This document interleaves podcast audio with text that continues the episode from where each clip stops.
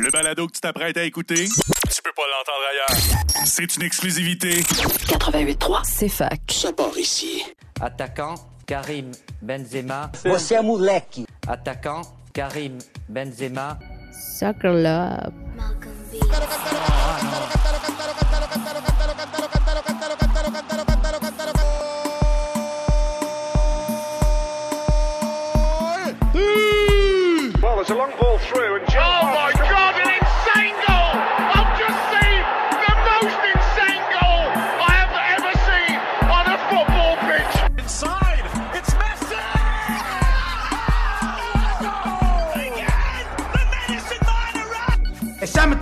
Sometimes maybe good, sometimes maybe shit.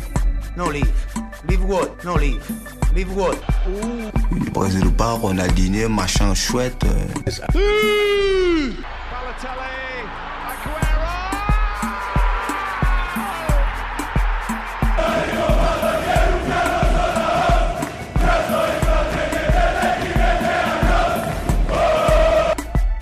Soccer love is amazing. Attaquant, Karim Benzema. Moleque. Attaquant, Karim Benzema. Bonsoir à tous, bienvenue à Soccer Sport tous les lundis 20h-21h CFAC 88,3 FM, la radio de l'Université de Sherbrooke. Wissam Bensta au microphone avec vous pour cette émission d'une heure. Et cette semaine, on a de la nouveauté parce qu'on va pas seulement parler de soccer. Vous savez, l'émission s'appelle Soccer Sport. Donc, je l'ai renommé pour pouvoir faire place à d'autres sports. Et aujourd'hui, on va vous parler un peu de football universitaire parce que j'étais au match du Var à Montréal du côté du centre Claude Robillard. Et donc, on va en parler. Également, on va parler du CF Montréal. On va parler de soccer universitaire, des matchs à venir et de l'actualité internationale et euh, européenne par rapport au monde du ballon rond. Donc, pour commencer, on va parler du match qui se passait du côté du complexe sportif Claude Robillard à Montréal, euh, près du Cégep. Et c'était la première fois que j'assistais à un match de football euh, universitaire pour les Carabins. J'avais déjà assisté pour McGill, pour Bishops et pour l'Université de Sherbrooke. Mais pour les Carabins, c'est la première fois et euh, ça se passait du côté du euh, complexe sportif Claude Robillard et non du côté du Sepsum, qui est le stade de l'Université de Montréal officiel. Alors, je dois vous avouer que le stade du Sepsum, pour y avoir assisté plusieurs fois pour avoir vu des matchs de soccer, est beaucoup mieux le complexe sportif Claude Robillard, d'autant plus qu'on était vraiment, là, on n'était pas du côté où est-ce qu'il y avait les...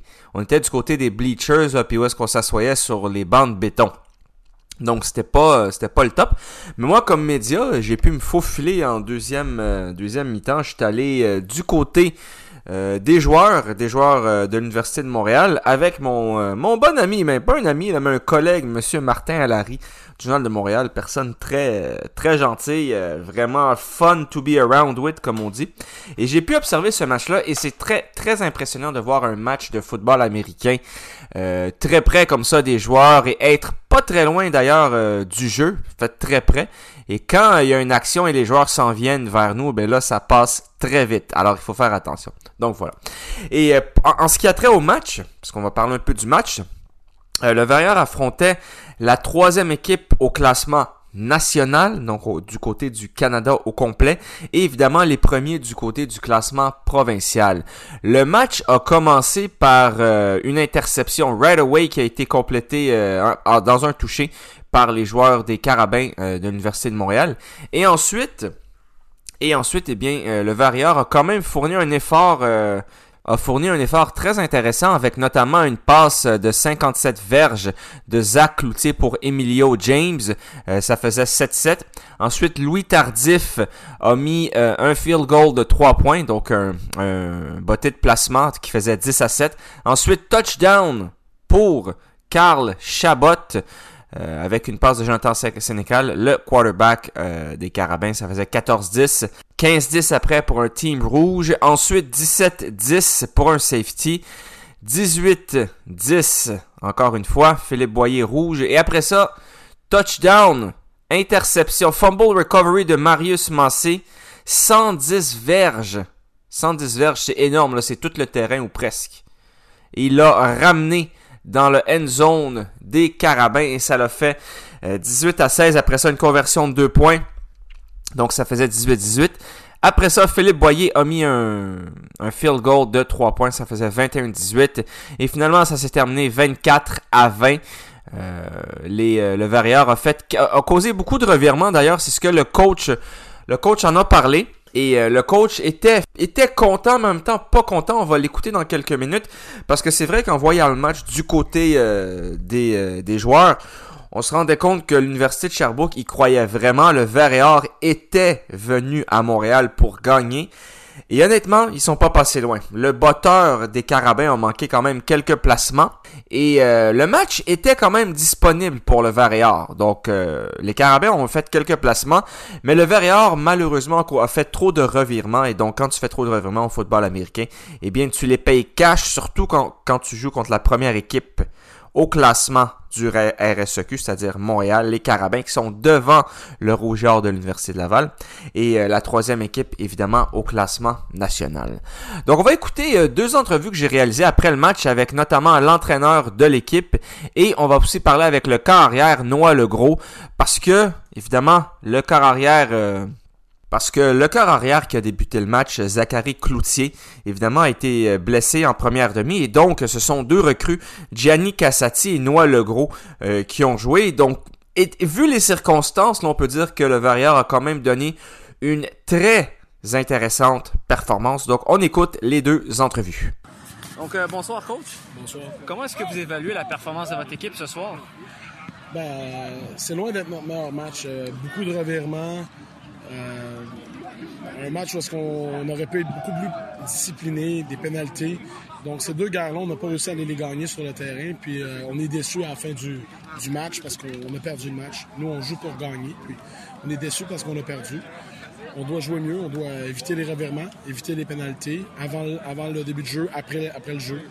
Puis euh, on n'a pas été en mesure de faire ça. Donc, malgré tout ce qui a pu arriver, la perte de notre carrière numéro 2, parce que notre numéro 1 est, toujours privé, euh, tenu à l'écart du jeu, la perte de notre corps arrière 2, euh, notre corps arrière 3, Charles Picard qui n'est pas présent non plus. Donc, on joue ce match avec un corps arrière 4 et un corps arrière numéro 5.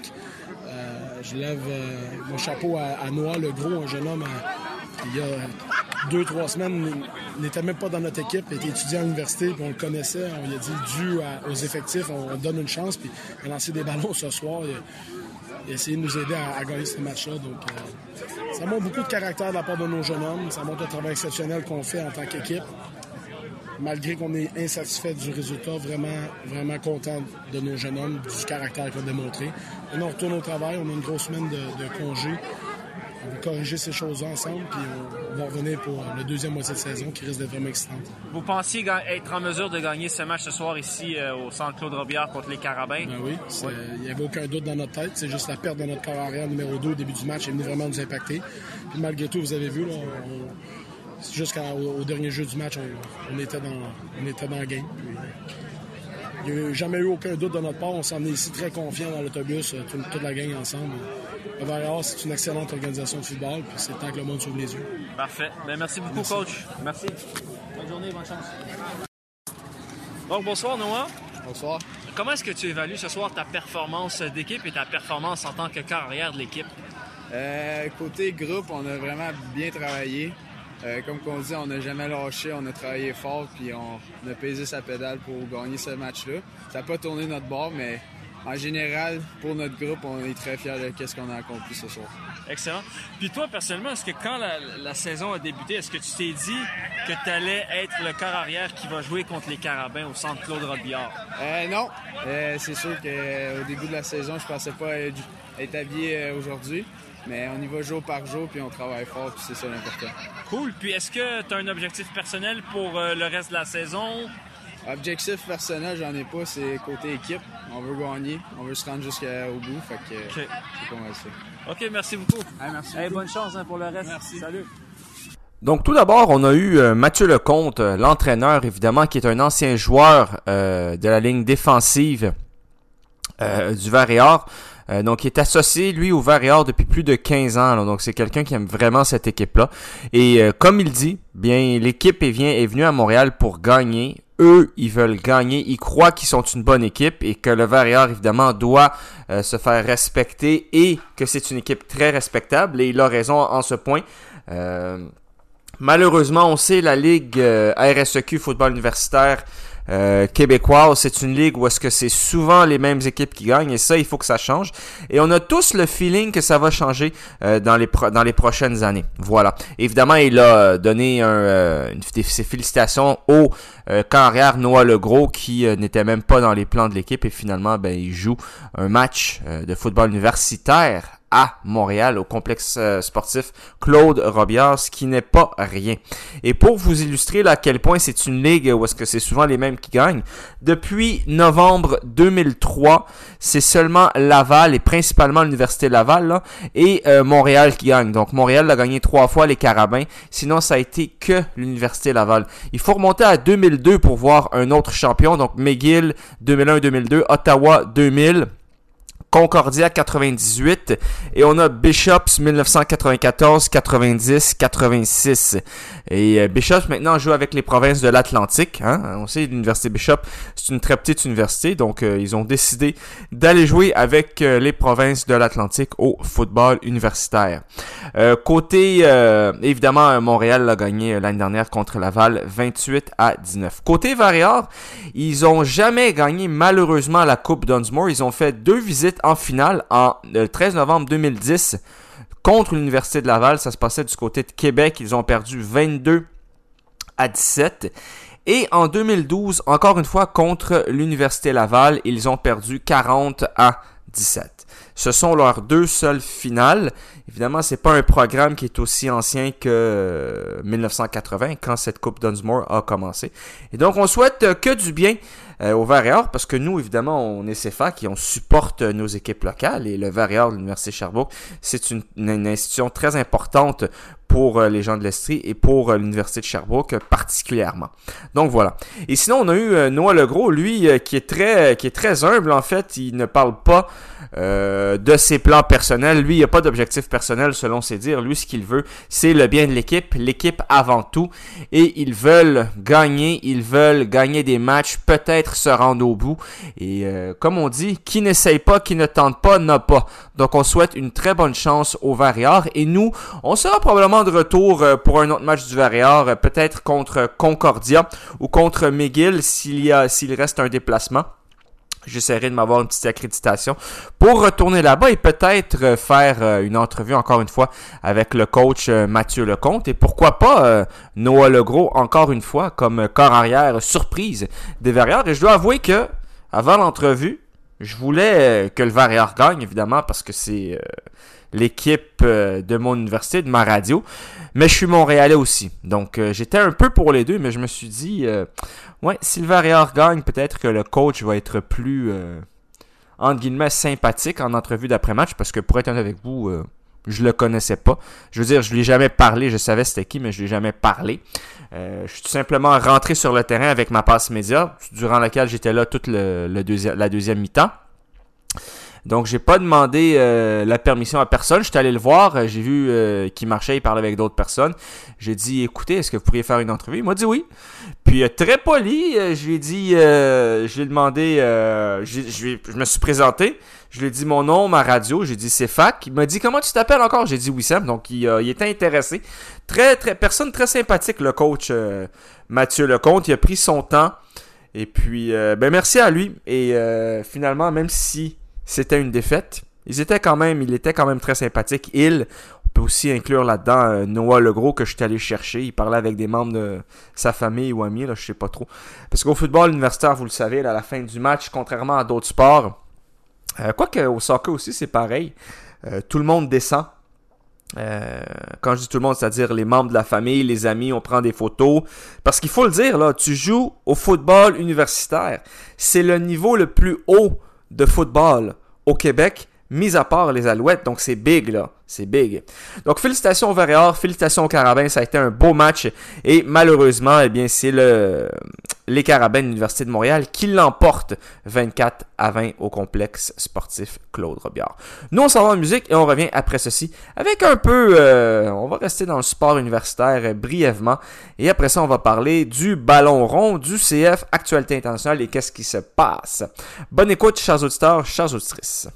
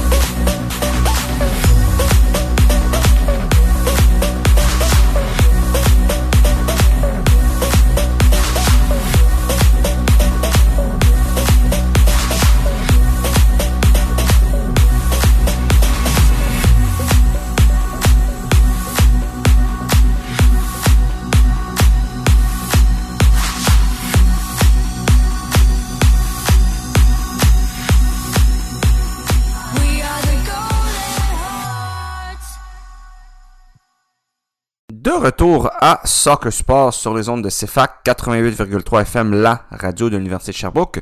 Wissam Bensta avec vous au micro pour encore, euh, on reste environ une quarantaine de minutes. Et on va parler maintenant, encore une fois, on va rester dans l'actualité locale. On fait beaucoup de local ces temps-ci. hein. Que voulez-vous? On a euh, des accréditations, donc on voit les événements sportifs euh, d'une façon privilégiée. Donc autant en parler pour partager ces événements sportifs. Et hier, on avait un match pas euh, d'une importance capitale, puisque le CF euh, Montréal est déjà qualifié pour les playoffs, mais on se déplaçait du côté de New England. Et New England, on les avait battus 4 à 0 à domicile un peu plus tôt. Donc euh, c'était un match où est-ce que New England allait vouloir prendre sa revanche. Et en plus, New England se battait encore pour une place en série. C'est-à-dire que s'ils perdaient ce match-là, eh bien, euh, ça, allait être très compliqué pour se qualifier euh, pour les, euh, les playoffs, les bons vieux playoffs, right? Et malheureusement pour eux, ben, ils ont perdu, mais on va analyser le match. Donc, les playoffs sont pratiquement... ça va être très difficile depuis. Destin, ils n'ont plus leur destin entre leurs mains. Donc on va voir qu'est-ce qui va se passer. Mais New England devrait être éliminé des séries. Et by the way, la chanson qu'on vient d'écouter, évidemment, c'était Golden Hearts, Bynum and Domeno. Évidemment, là on est dans le vocal trance. Puis ça faisait un bout que j'en avais pas mis à cette émission-là, donc euh, j'en mets. Donc hier, le match en question. Ben tout d'abord, alignement partant. Premièrement, pour New England, Gustavo Bou était de retour, hein, parce que lui, il n'était pas là euh, au match au Stade Saputo, il était blessé. Et leur attaquant Buxa, lui, il est parti en Europe, si je me trompe pas. Donc, euh, bon, quand tu perds deux de tes meilleurs euh, attaquants, euh, tu perds ton meilleur attaquant pour un transfert prêt, puis tu Gustavo Bou est pas là, c'est très difficile. Ils avaient quand même euh, Gustavo Bou et Carles Gil, le numéro 10, capitaine espagnol, qui est quand même très bon avec la balle, est à l'aise techniquement, mais ça n'a pas été ça là, du tout. Côté de Montréal, on y allait quand même avec un 11 plus ou moins classique, mis à part le gardien. Euh, on avait Breza dans les buts qui remplaçait Pantemis qui avait un petit break. On avait Camacho, Miller, Waterman en défense euh, à 3. Euh, piston à droite, Alistair Johnson. Piston à gauche, Mathieu Chouanière qui remplace lui euh, Lapalainen qui est toujours blessé. Milieu de terrain euh, classique, Wanyama, Piet Mihailovic, euh, Piet capitaine. Et euh, en attaque, Kyoto et Kai Kamara. Donc, tout d'abord, euh, le but a été marqué par Alistair Johnson sur une belle passe de notre ami Romel Kyoto. Euh, Romel Kyoto qui est de loin le meilleur buteur du CF Montréal, mais là, ça fait 1, 2, 3, 4, 5, ça fait 5 matchs consécutifs qu'il n'a pas marqué. Euh, évidemment, c'est une longue disette, c'est probablement sa plus longue euh, de la saison, quoique en milieu de saison, il y avait eu quand même 6 matchs, donc c'est pas sa plus longue. Mais bon, pour Kyoto, au moins dans le jeu, il est bon, mais c'est sûr que ça lui prendrait peut-être un petit but. Mais évidemment, euh, il joue bien, il est très utile à l'équipe. Mais moi, personnellement, en tant que fan de soccer, en tant que fan euh, de Kyoto, je veux que le meilleur attaquant de l'équipe marque des buts. Ça, c'est mon opinion personnelle. Et Alistair Johnson a marqué un but. Il marque souvent des buts importants. Lui, c'était une passe de Mihailovic pour Kyoto. Euh, il l'a il l'a décalé, euh, il l'a envoyé en profondeur. Et après ça, Kyoto du flanc gauche. Une belle passe... à travers la surface de réparation et Alistair Johnson est arrivé et l'a mis au fond. C'était un but, c'était très bien joué, c'était du jeu de qualité. Euh, donc félicitations à ça. Et encore une fois, euh, ça fait quelques émissions que je dis ça, mais encore une fois, le CF Montréal, ça fait extrêmement longtemps que je n'ai pas vu le CF Montréal mériter de perdre un match. On a eu une défaite contre les Red Bulls à domicile, on ne méritait pas de perdre ce match-là. Right? Columbus Crew, on a fait match nul. On méritait pas de perdre ce match-là, euh, même si on était mené 2 à 0, parce que dans le jeu, on était bon. Euh, écoutez, le dernier match peut-être qu'on méritait de perdre, c'était peut-être le LA Galaxy, euh, début juillet. LA Galaxy Sporting Kansas City, là, ça fait longtemps. Ça fait très longtemps. Donc le CF Montréal est une équipe respectée, respectable. Et en tant que fan de soccer, ben nous on aime ça. Parce que là, on a eu euh, l'année dernière, même je sais que ça paraît loin, là, on a eu les Canadiens qui ont été en finale de la Coupe Stanley.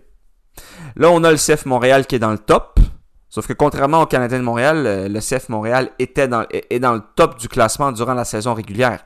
Et pas seulement durant les playoffs. Et on espère que ça va se passer durant les playoffs. Euh, voilà. Et Kamal Miller, quel joueur. Honnêtement, on va faire un bilan euh, de saison peut-être un peu plus tard. Là. Mais quel joueur. C'est un patron en défense. Il, est bon pour relancer la balle. C'est pas le meilleur passeur, évidemment. Mais il ne lâche absolument rien. Il est utile. Il est agressif. Il est, quand même bon pour faire des courtes passes, euh, pour se projeter en attaque. Et encore une fois, c'est un vrai patron, euh, Kamal Miller. Selon moi, c'est le patron de la défense. Et même aux entraînements, j'ai eu l'occasion d'assister à plusieurs entraînements. Là. Euh, Kamal Miller, même quand c'est un entraînement, quand ça va pas comme il veut et quand les joueurs ne se forcent pas, les, euh, ça, se passe, là, il se gêne pas pour dire euh, qu'est-ce qu'il y a à dire. Je l'ai même vu en tout cas. Donc voilà, je vais pas évidemment raconter tout ce que je vois à l'entraînement là, mais c'est un joueur qui a une passion, une grinta et il ne veut pas perdre quoi que ce soit. Et honnêtement, je me rappelle plus là c'était contre qui, mais il a fait un tacle par en arrière quand c'était le dernier homme. Donc s'il se manquait, c'était carton rouge et penalty. Puis il l'avait eu là comme un comme Maldini, comme Nesta. Ben c'est pas Nesta, c'est Maldini. C'est Kamal Miller, celui qu'on appelle KM3. Voilà. Sinon, Piet encore solide. Euh, Kyoto, euh, ça, ça a bien été. Kamara, euh, dès que c'est un ballon, euh, un ballon aérien, il est là. Alistair Johnson, utile. Chouanière aussi, il se bat. Ils ont tous, ils ont tous été bons. Breza a fait quelques arrêts. Même si moi, personnellement, je préfère James Pantemis. Je trouve que overall, il est meilleur. C'est mon opinion. Je trouve que dans la relance aussi, c'est mieux. Je trouve que quand je vois Pantemis, je me sens plus à l'aise euh, comme fan du CF Montréal euh, par rapport à la stabilité qu'il amène. Mais bon, Breza est encore euh, très bon également. Et également, donc ça c'est pour ça. Maintenant, on va vous parler des matchs qui restent à venir, hein, parce que New England a eu quelques occasions évidemment, mais ils ont pas, euh, ils ont pas pu les mettre au fond. Right? Ils ont un but qui a été refusé pour offside, qui était très, euh, évidemment très offside, donc il n'y a pas de souci pour ça. Et là, le calendrier pour euh, les matchs qui restent, ben il nous reste deux matchs. C'est déjà la fin de la saison. Vous savez qu'est-ce que ça veut dire, ça? Ça veut dire évidemment que, eh bien, l'hiver s'en vient, mesdames et messieurs. L'hiver s'en vient. Donc, on est aussi bien profiter de ces matchs-là et d'aller les voir au Stade Saputo parce qu'on va en avoir au moins deux qui nous restent. C'est-à-dire un match à domicile et on va avoir aussi un match en playoff au moins. Donc, dans le pire des cas, si on se fait éliminer au premier match, eh bien, on aura deux matchs à domicile. Et si on gagne notre premier match en playoff, eh bien là, on va avoir évidemment un, euh, un deuxième match de playoff. Donc euh, voilà. Et euh, donc les matchs à venir, il en reste plus beaucoup, là, comme je vous disais. Il nous reste, euh, on reçoit le DC United le 1er octobre, 7h30, le dernier match à domicile. Et le dernier match sera sur la route contre l'Inter de Miami le 9 octobre. Et après ça, ça sera les playoffs. L'Inter de Miami, c'est une équipe qu'on pourrait affronter en playoff, évidemment, parce que eux, ils sont là à l'heure actuelle, je vais vous dire ça. Ils sont euh, 9e avec deux points de différence de Columbus. Donc honnêtement, à l'heure actuelle, le septième, là, il reste beaucoup de matchs à jouer, mais à l'heure actuelle, ils n'ont pas tous joué le même nombre d'équipes. Ça risque, il y a des bonnes chances pour que ça soit peut-être Columbus, Miami, peut-être même Charlotte. Ce serait pas mal ça. Atlanta aussi là-dedans. Personnellement, si vous voulez mon avis, là, euh, Columbus est une équipe très difficile à jouer. C'est une équipe avec des bons joueurs. C'est l'équipe que je trouve qui a donné le plus de difficultés au CF Montréal de tous les matchs que j'ai vus. Et là, quand on regarde, quand on regarde, pas on regardera, quand on regarde euh, le calendrier de Columbus, là, ils ont perdu euh, le dernier match euh, le 13 euh, septembre contre Miami 2 à 1. Sinon, leur dernière défaite, ça remonte justement au, au CF Montréal le 3 août. Et ça n'avait pas été un match facile. Right? Et sinon, leur dernière défaite, ça remonte au 21 mai. Donc, depuis le 21 mai, ils ont eu à, peu près, là, je vous dirais, une quinzaine de matchs sans défaite. Right? Et donc, euh, c'est un- c'est une équipe avec un très bon effectif. C'est une équipe qui est dangereuse, qui est offensive. Écoutez, là, on a Cucho Hernandez avec, Hernandez avec 9 buts. On a Zella Ryan avec 9. On a Derek Etienne Jr. avec 6.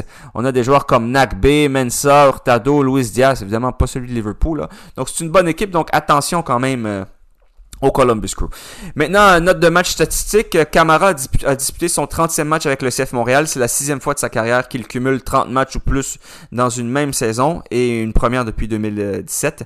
Sébastien Breza a gagné sa 13e victoire cette saison et un troisième jeu blanc. Le CF Montréal a blanchi son adversaire pour une sixième fois cette année et une deuxième fois contre New England. Et l'équipe a obtenu 14 corners dans le match. Ça a été un record pour euh, le CF Montréal. Et la dernière fois qu'une équipe a gagné 6 matchs de suite sur la route, c'était en 2005. Donc ça fait 17 ans et c'était San Jose. Voilà. Donc euh, ça vous dit évidemment que euh, le CF Montréal cette année, c'est pour vrai, it's for real. Maintenant, on va parler encore euh, local, mais coast to coast. On va vous dire la fameuse liste. Et maintenant, on va rester local, mais coast to coast. On va vous parler de la liste de l'entraîneur John Herdman qui nous a donné pour les matchs euh, amicaux, les derniers matchs préparatoires avant la Coupe du Monde. On se rappelle, le Canada est avec la Belgique, le Maroc et la Croatie. C'est un groupe très difficile. Euh, le Canada va jouer contre le Qatar et contre l'Uruguay. Ça va se passer du côté de Vienne et de Bratislava. Donc, si on a des Canadiens euh, qui sont du côté de l'Europe, ben, je vous invite à aller voir ces matchs-là. Ça devrait pas être des billets très dispendieux, là, honnêtement. Un match amicaux, généralement, euh, c'est pas, pas le, plus cher, comme on dit. Et on a des joueurs du CF, de du CF Montréal qui sont dedans. On vous donne ça. Gardien de but, Milan Borian, Maxime Crépeau, Dane Sinclair. On a les défenseurs Sam Adekugbe, Derek Cornelius, Alfonso Davis du Bayern Munich, Alistair Johnson, CF Montréal, Scott Kennedy, Richie Laria, Kamal Miller, CF Montréal, Steven Victoria, Joel Waterman, CF Montréal. Ça, c'est notre défense, mesdames et messieurs. Notre défense, là, excusez, j'ai quelque chose dans la gorge. Le tiers des joueurs, euh, des défenseurs qui ont été sélectionnés pour Équipe Canada jouent avec le CF Montréal. C'est dire à quel point on fait bien les choses. Milieu de terrain, Stéphane Eustachio, Marc Antonikay, Ismaël Koné, CF Montréal, Samuel Piet, CF Montréal et Jonathan Osorio. Les attaquants, Charles Andreas Brim, euh, Tajan Buchanan, Lucas Cavallini, Théo Corbeanu, Jonathan David, Junior Hoylett, Luca Qualiosho, Kyle Aaron, Liam Miller et Ike Ugbo. Donc, euh, c'est une belle petite équipe. On va voir qu'est-ce que ça va donner. On va en parler plus en profondeur, évidemment, avant le, début de la Coupe du Monde. Là, là j'essaie de focuser plus euh, sur les clubs, mais vous avez, euh, vous avez la liste. Et ça va être des matchs, des matchs importants. Et Waterman, c'est sa première sélection en équipe nationale, la, la, vraie. Right? Donc, euh, c'est quand même intéressant. Et euh, l'adolescent, là, Luca Coliocho, qui joue avec le RDC espagnol de Barcelone, ce qu'on appelle en bon français l'espagnol de Barcelone, il a eu sa première sélection, lui, et il n'a jamais joué avec l'équipe nationale et il est le plus jeune joueur avec 18 ans. Donc euh, voilà. Maintenant, euh, on va changer de sujet, puis je vais vous parler d'un joueur euh, focus aujourd'hui sur un joueur qui s'appelle James Rodriguez. Vous le connaissez probablement. C'est le joueur, c'est un, bon joueur qui s'est fait connaître euh, surtout à la Coupe du Monde 2014, euh, dans laquelle il a brillé énormément avec son pays, j'ai nommé la Colombie. Et en fait, en club, à Porto, il a été bon. Mais en club, malheureusement, il n'a jamais pu s'imposer depuis qu'il a signé avec le Real Madrid. Avec le Real Madrid sous Zidane, il a souvent été sur le banc, même si ses statistiques sont pas mauvaises. Ça n'a pas été un joueur important du Real Madrid. Et quand il signe au Real Madrid, évidemment, on s'attend de lui à ce qu'il devienne un joueur référence euh, du Real. Chose qu'il n'a pas fait. Right? Et d'ailleurs, il a porté au numéro 10 euh, le numéro le numéro qui appartenait à Luis Figo, à Mesut Ozil. Mesut Ozil au Real, ça s'est quand même très bien passé, là. Son transfert avait été évalué à plus de 80 millions d'euros. Et c'était à l'époque le troisième plus important transfert de l'histoire et la plus importante vente d'un club de Ligue 1. On parle de la troisième, troisième plus gros transfert de l'histoire et malheureusement, au Real, euh, il y a eu beaucoup de blessures. Ils ont décidé de le garder pendant plusieurs années alors que plusieurs années il jouait pas titulaire. Right? Euh, ça n'a pas été un ça n'a pas été un un flop énorme, c'est-à-dire catastrophique comme hasard, mais ça a été un flop quand même au Real. Ça a été quand même un flop avec ses blessures, que ce soit de sa faute ou pas. Là, je dis pas que c'est de sa faute, il y a eu des blessures, il n'a pas été chanceux. Si on parle seulement les fois qu'il a joué sur le terrain, oui, ça l'a quand même bien été, mais ça n'a pas été du niveau de Modric, euh, de Benzema, euh, de tout ça. Right? Donc voilà. Et euh, après ça, notre ami du Real Madrid, il a signé au Bayern Munich en prêt. Et là-bas au Bayern Munich, il a eu des stats encore une fois acceptables, avec en 43 matchs, 14 buts et 15 passes décisives. Mais ensuite, il part à Everton. 23 matchs joués, 6 buts, 5 passes. Ensuite au Qatar, Al Rayyan, 13, buts, 13 matchs joués, 4 buts, 6 passes. Et maintenant, vous savez où est-ce qu'il a signé notre ami James Rodriguez avec l'Olympiakos en Grèce. Il va rejoindre Marcelo, qu'il connaît bien euh, avec, euh, avec l'équipe nationale. Right? Et donc, quand on regarde ce joueur qui, à la Coupe du Monde 2014, avait vraiment tout. Il avait le monde à ses pieds, tout le monde le voulait. D'ailleurs, il signe au Real Madrid là, euh, en 2014. Right? Donc, euh, l'année de la Coupe du Monde. Mais malgré ça, il n'a pas pu s'imposer nulle part dans un club, sauf peut-être à Porto et euh, Monaco. Parce que si au Bayern Munich, il avait été si fantastique que ça, il l'aurait gardé. Right? Et là, en termes de buts euh, avec son pays, il a marqué deux buts. Un but en, mille- en 2020 contre l'Équateur dans une défaite de 6 à 1 et un but contre le Venezuela qui donnait la victoire à la Colombie en mars 2022. Donc il a marqué un but cette année, mis à part ça, ça remonte à 2020 ou 2018. là. Donc c'est un joueur malheureusement qui a été euh, qui n'a pas réussi selon son plein potentiel. Et là, il a été sélectionné pour la liste pour les matchs amicaux parce qu'évidemment la Colombie n'est pas euh, quali- qualifiée pour euh, la Coupe du Monde 2022 au Qatar. Right? Il a eu quand même certaines honneurs, ce joueur-là. Il a eu quand même, euh, bon, le FIFA Puxas Award pour son but en 2014 contre l'Uruguay, qui a été un but, qui était un but fantastique. Il a fait partie de l'équipe du tournoi de la Copa América. Euh, il a gagné le, le ballon, euh, le Golden Boot, là, en français, je sais pas c'est quoi, c'est celui qui a marqué le plus de buts à la Coupe du Monde 2014, équipe d'étoiles 2014, euh, il a été dans l'équipe de la Liga en 2014-2005, euh, pardon, 2014-2015. Il a été euh, le meilleur milieu de terrain en 2014-2015 en Liga espagnole. Mais mis à part ça, Bundesliga, équipe de la saison en 2017-2018, c'est un joueur qui a réussi sa carrière. Je dis pas que c'est un mauvais joueur puis que c'est un joueur euh, incognito comme il y en a des, dizaines, des vingtaines d'autres. C'est pas ça que je dis. Ce que je dis, c'est que c'est un joueur qui pouvait faire beaucoup plus que qu'est-ce qu'il a fait.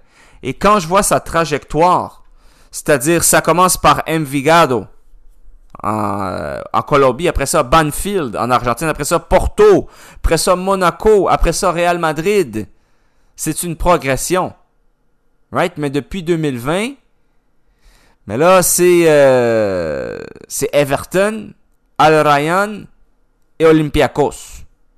Alors c'est triste. Moi, quand je vois ça, c'est triste. Surtout que son déclin a surtout commencé euh, l'année euh, 2019. Où est-ce que là, après ça, ben, ça a été Everton. Ça a été un bon joueur. Ça a été un bon joueur, mais j'aurais aimé le voir un peu plus longtemps que ça. Au top niveau. Maintenant, avant d'aller euh, en musique, on va faire quelques petits résultats de qu'est-ce qui s'est passé le championnat dernier parce qu'il y a eu énormément de gros matchs.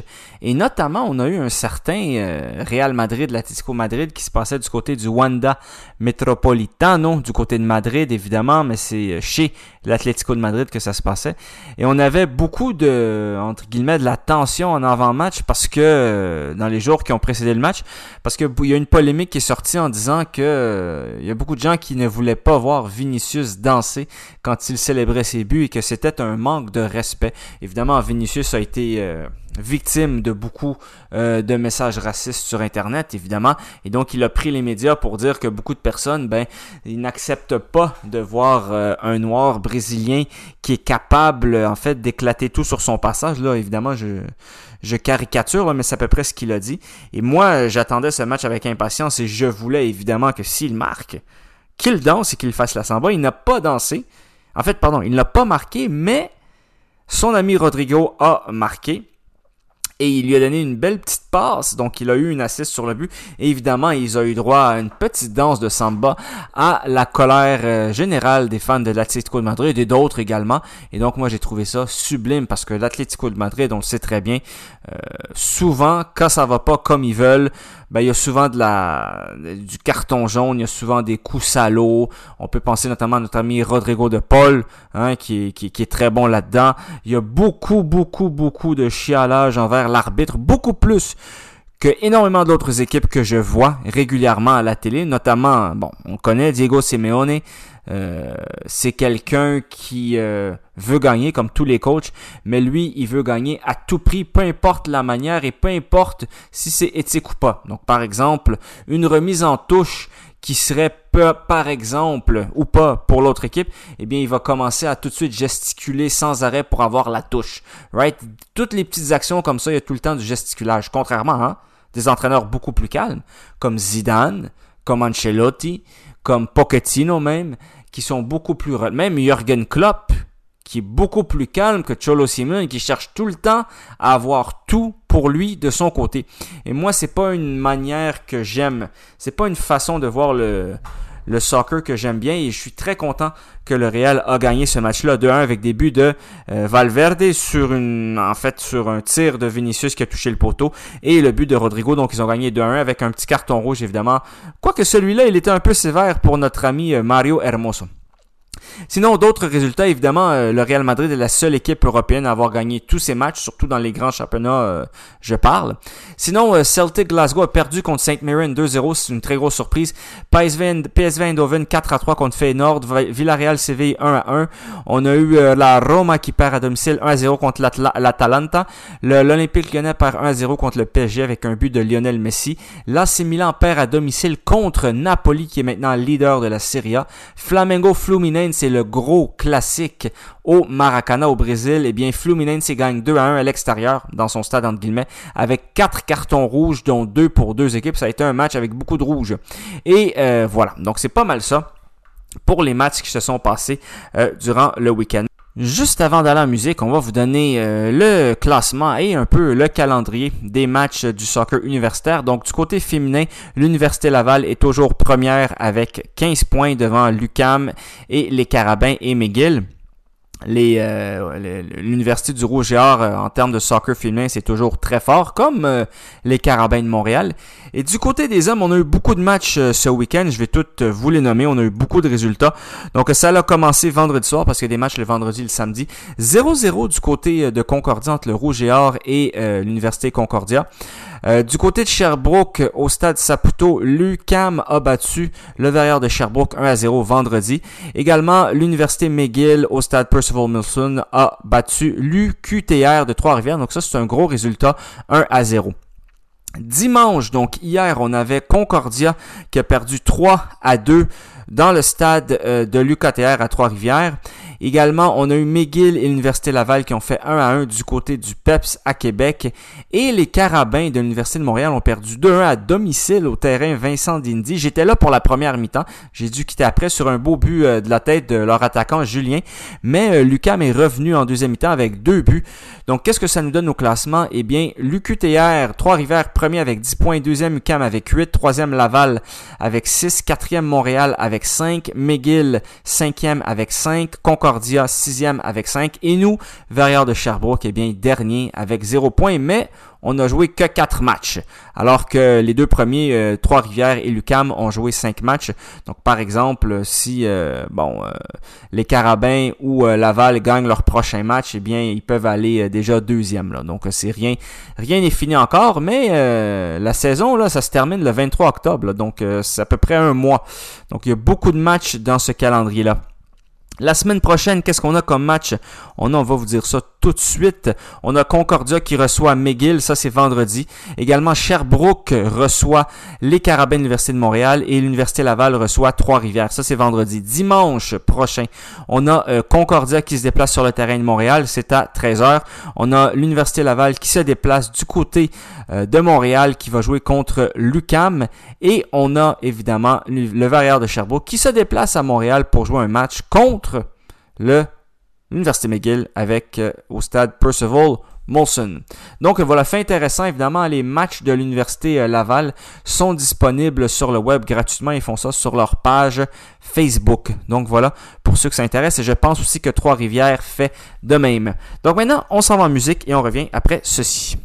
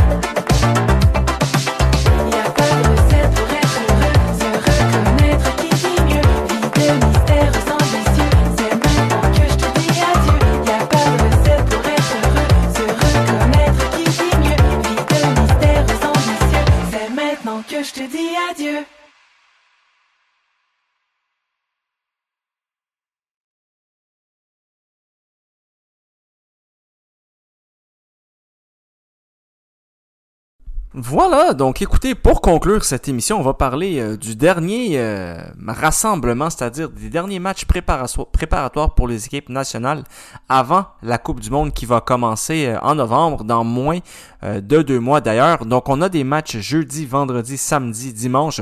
On va commencer par la UEFA Nations League, qui est évidemment les matchs qui comprennent des équipes européennes. Donc jeudi, Croatie-Danemark, France-Autriche, Belgique, Pays de Galles, Pologne, Pays-Bas. Et on a aussi un, Turquie-Luxembourg qui peut être quand même intéressant. Vendredi, donc le 23 septembre, Allemagne, Hongrie, Italie, Angleterre, Bosnie, Monténégro, Finlande, Roumanie. Et on a également de la Ligue mexicaine pour ceux qui s'intéressent et euh, la deuxième division espagnole, elle, continue. Euh, samedi, on a République tchèque, Portugal, Espagne, Suisse, Écosse, Irlande.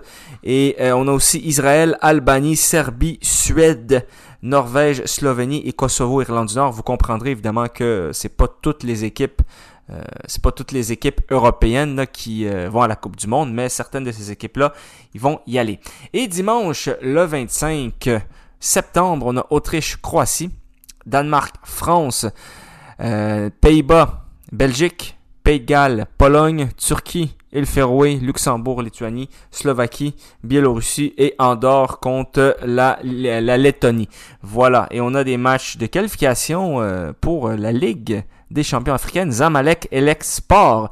Évidemment, la Ligue d'Argentine, elle, n'arrête pas, parce que vous comprendrez que euh, pas de raison de l'arrêter. La Ligue argentine, il y a très peu de joueurs qui jouent dans l'équipe nationale d'Argentine qui jouent dans cette ligue-là. Peut-être il y a quelques gardiens, peut-être un, défenseur, mais la très grande majorité jouent en Europe. Donc voilà, ça c'est pour les matchs de la Nations League, qui est une compétition intéressante. Vous le savez, avant c'était des matchs amicaux qui ne valaient strictement rien. C'était des matchs évidemment qui permettaient au groupe euh, de tester des, combinaisons, de jouer des matchs, euh, mais il n'y avait aucune... Euh, il n'y avait aucun incitatif pour que l'équipe gagne, en fait. C'était que des matchs amicaux. Et là, c'est des vrais matchs, des vraies compétitions. Et euh, le 21 septembre, on a les matchs amicaux qui, eux, sont des matchs purement amicaux qui euh, comptent beaucoup d'équipes qualifiées pour euh, la Coupe du Monde. Donc, euh, mercredi le 21, Libye-Zambie. Je vous confirme que ces deux équipes-là ne seront pas à la Coupe du Monde. Jeudi, le 22 septembre, Australie-Nouvelle-Zélande. Vendredi, le 23 septembre, Corée du Sud, Costa Rica. Japon-USA, Paraguay, Émirats Arabes Unis. Arabie Saoudite, Équateur, Argentine, Honduras. Peut-être que Romel Kyoto va jouer. Cameroun, Ouzbékistan, Canada, Qatar, Égypte, Niger, Iran, Uruguay, Brésil, Ghana, Algérie, Guinée, Maroc, Chili. Ça, c'est le 23 septembre. Le 24 septembre, donc samedi, qui s'en vient, on a euh, Kyrgyzstan contre la Russie, euh, la Côte d'Ivoire contre le Togo, Bolivie, Sénégal, Honduras, Salvador, Indonésie, Curaçao, Mali, Zambie, Colombie, Guatemala, Mexique, Pérou et Nouvelle-Zélande contre l'Australie.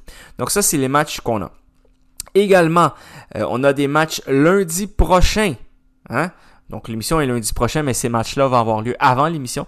Donc on va avoir Angleterre, Allemagne, on va avoir Hongrie, Italie, Monténégro, Finlande, Roumanie, Bosnie, euh, Gibraltar, Georgie, euh, Macédoine du Nord et la Bulgarie. Donc voilà, ça ce sont les matchs qui sont à surveiller, je vous dirais, euh, parce qu'évidemment, les grands championnats vont s'arrêter pour euh, le week-end prochain, parce que les grands championnats, c'est-à-dire France, Angleterre, Allemagne, Portugal, Italie, tout ça, ce sont des championnats dans lesquels il y a énormément de joueurs internationaux qui jouent. Donc c'est ça la règle en général, c'est-à-dire un championnat où est-ce qu'il y a beaucoup de joueurs qui font partie d'équipe nationale, le championnat est arrêté. Et les championnats où est-ce qu'il y en a un peu moins, eh bien ça continue. Donc vous le savez, en MLS, euh, il y a certains matchs qui vont se jouer, pas tous évidemment. La deuxième division espagnole, il va en avoir. La première division colombienne, il va en avoir. Bon, deuxième division, euh, deuxième division des euh, États-Unis, elle est là. L'Algérie aussi, elle est là. Bon, donc voilà. Fait à noter que euh, Beauport est champion de la Coupe Québec Senior 3A. Donc ils ont battu, euh, ça fait déjà presque deux semaines là, euh, Chaudière-Ouest, qui eux étaient champions d'ailleurs de la euh, Ligue de 3A Senior, devant justement, malheureusement, le Mistral de Sherbrooke qui a connu une très belle saison. Je suis toujours en attente évidemment pour une entrevue là avec des joueurs, principalement des entraîneurs euh, du Varior, mais c'est un peu compliqué parce que tout le monde a un horaire très chargé. Mais d'ici euh, 2050, on devrait être en mesure d'avoir une petite entrevue. Voilà. Sinon, les matchs pour RSEQ. Donc là, on parle évidemment du soccer universitaire. On a euh, vendredi, on a Concordia qui reçoit McGill. C'est valide pour les gars et pour les filles, by the way. Concordia reçoit McGill. Euh, le Vert et Or reçoit les Carabins de l'Université de Montréal. Ça, c'est à 20h15 vendredi le 23 septembre. Euh, Laval reçoit Trois-Rivières. Ensuite de ça, dimanche, Montréal va recevoir Concordia. Lucam reçoit l'Université Laval et McGill reçoit les Verts et Or euh, de l'Université de Sherbrooke. Je devrais être présent au match. Et là, je vais faire une entrevue avec un joueur en espérant que la logistique nous le permette. Et du côté de la division 1 collégiale, on a des bons matchs aussi parce qu'il faut euh, le dire, là, au niveau collégial, le niveau est très bon. On a Trois-Rivières qui reçoit Houndstick, ça c'est vendredi le 23. On a Dawson qui reçoit Garneau, Sainte-Foy reçoit Saint-Lambert, John Abbott reçoit Montmorency. Et le 25 euh, septembre, donc dimanche, Garneau reçoit Saint-Lambert, ça se passe du côté de, du Cégep Garneau. Dawson reçoit Trois-Rivières, ça, ça se passe à Montréal, mais non pas euh, à l'université, au Cégep Collège Dawson parce que, évidemment, vous comprendrez que c'est au centre-ville, donc ils n'ont pas de terrain. Donc ça se passe au Soccerplex de la Chine. Et Montmorency reçoit Sainte-Foy à 4 heures dimanche le 25 septembre. Donc euh, voilà, c'est tout pour cette émission de Soccer Sport. Je vous remercie d'avoir été là en ce lundi 19 septembre. Je vous souhaite une très bonne semaine et bougez pas, restez sur les ondes de CFAC 80,3 FM, la